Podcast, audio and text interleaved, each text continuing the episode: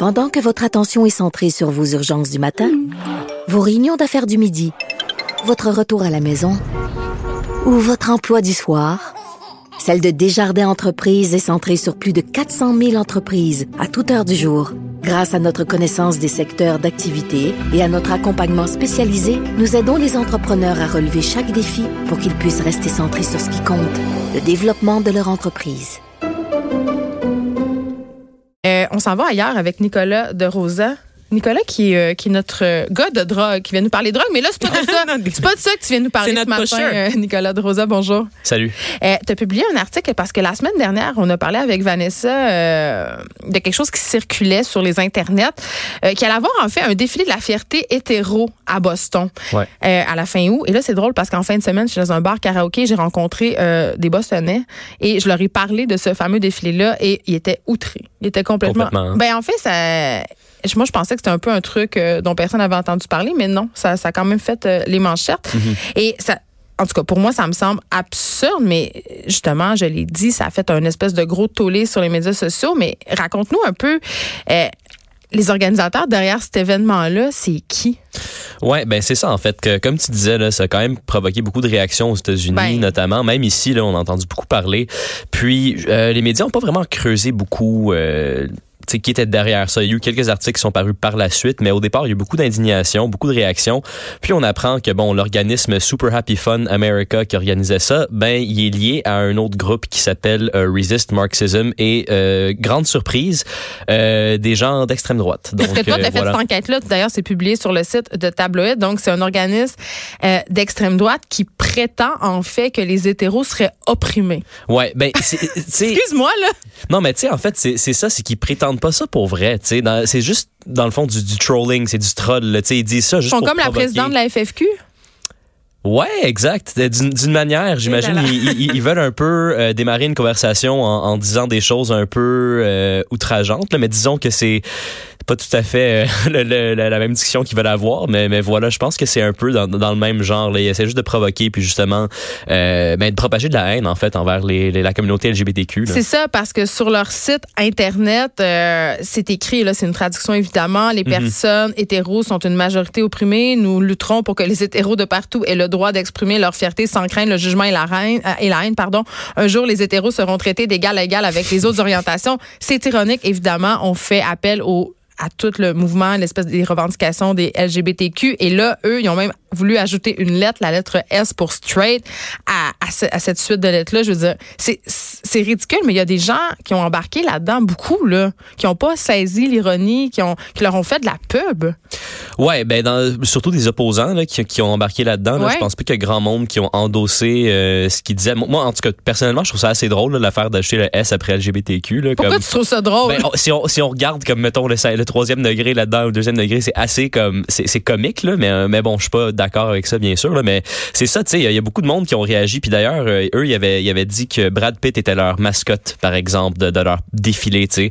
Fait que euh, Brad Pitt, il a dû euh, dénoncer ça. Tu sais, il y a eu des articles qui ont été écrits Ils ont là-dessus. menacé de poursuite. Tout à fait, tout à fait, tu sais. Puis puis c'est des réactions comme ça qui ont donné de la pub gratuite Mais par un piège. Tout le monde est tombé dans le piège. Même nous, Exact. on en a parlé. On est en train d'en parler en ce moment. Il y a l'acteur Chris Evans qu'on connaît pour son rôle dans le film Captain America euh, qui, a- qui en a parlé.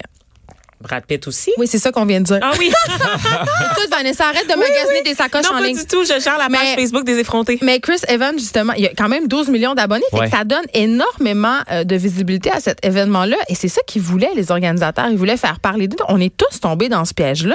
Ben, je pense que, tu sais, veut, veut pas, là, euh, faut qu'on fasse un peu de, de, de réflexion euh, là-dedans parce qu'on est quand même dans une culture du clic beaucoup dans les médias. N'est-ce pas? Quand, ben, ah, un peu, un peu. Des fois, là, certaines, euh, certaines entreprises de presse euh, sont comme ça. Je sais pas de qui Donc, euh, non, je sais pas non plus. mais, mais tu sais, euh, c'est, c'est, c'est des histoires comme ça, là, qui sont complètement euh, flyées, là, complètement, que c'est n'importe quoi. C'est ce genre de choses-là qui euh, créent de l'indignation, qui créent des clics. Puis on sait, on le sait très bien, là, que quand on suscite des émotions négatives, quand on suscite la frustration chez des lecteurs, ben, c'est ça qui fait le plus cliquer, ça qui fait le plus réagir. Puis veut, veut pas quand Chris Evans, quand Brad Pitt parle de ça, ben, quand une célébrité dit quelque chose. Mais ça attire l'attention. Voilà. Puis j'ai envie de te dire, Nicolas, puis je sais pas si tu seras d'accord avec moi là-dessus, c'est que évidemment, il y a beaucoup de lumière qui est fait euh, sur ce groupe-là, qui est Super Happy Fun America. Il y a peut-être des gens qui vont aller voir ça, pas Mhm. pour niaiser, c'est-à-dire ils ont jamais entendu parler de ça. Là, ils voient euh, que ça circule dans les médias, ils vont voir et tout d'un coup, ils trouvent un discours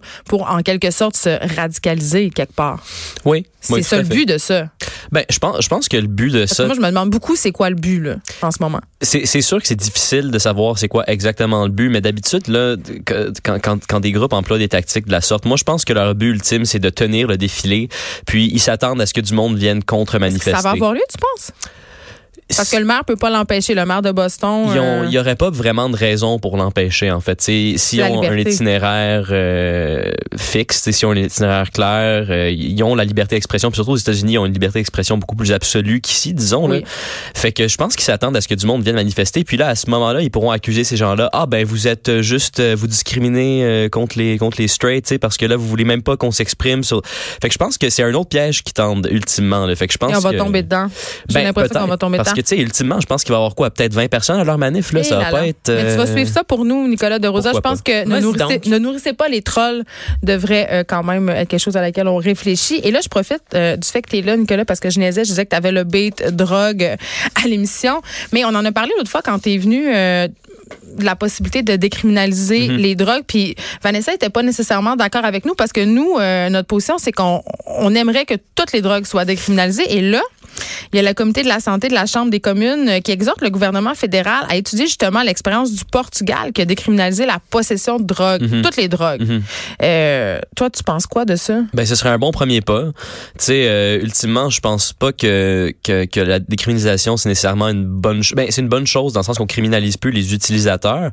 Mais, euh, veut, veut pas, les drogues vont quand même venir de sources illicites. Fait que je pense que c'est la Toi, légalisation. plus loin? Ouais, légalisation totale. Mais moi plutôt. aussi, on les, on les produirait. Vanessa n'est Ouais. pas d'accord. Je suis toujours pas d'accord en fait parce que je considère que dans des communautés particulièrement vulnérables, Ouais. notamment les communautés autochtones de l'ouest du pays, et c'est en se basant d'ailleurs sur cette réalité-là que les gens ont formulé leur rapport, je pense que ça va continuer à faire encore plus de ravages. Donc parce que les gens, ça veut pas dire par le fait que ce soit légal, fait pas en sorte qu'il y a plus de ressources pour accompagner les gens qui consomment la drogue. Donc on se ramasse avec des populations qui overdose sur des médicaments ou sur de la drogue obtenue de manière illicite qui va quand même être coupée avec plein de cochonneries. C'est là, c'est là où moi je suis un peu avec toi. on Euh, s'entend, là. Si on prend l'exemple du Portugal, on sait quand même qu'au Portugal, il y a 170 centres de thérapie euh, pour 11 millions de personnes, OK? Et le pays quand même offre des services de santé mentale et une éducation obligatoire en ce qui concerne l'utilisation et les méfaits des drogues dans ces écoles. Donc, c'est un peu irréaliste de présumer que le Canada pourrait juste faire tout ça sans mettre en place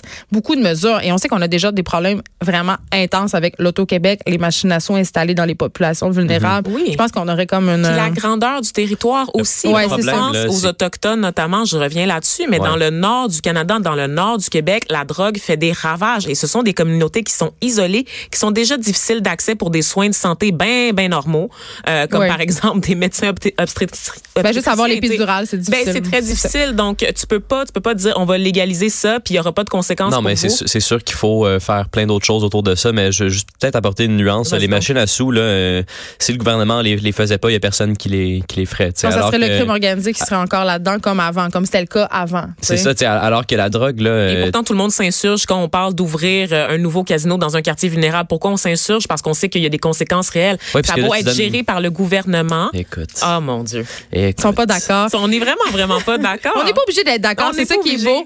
Euh, et là, je veux juste souligner pour nos auditeurs que le premier ministre Justin Trudeau euh, refuse pour l'instant d'envisager la décriminalisation. Donc, capotez pas, c'est pas à veille Mm. d'arriver. On s'arrête un petit peu.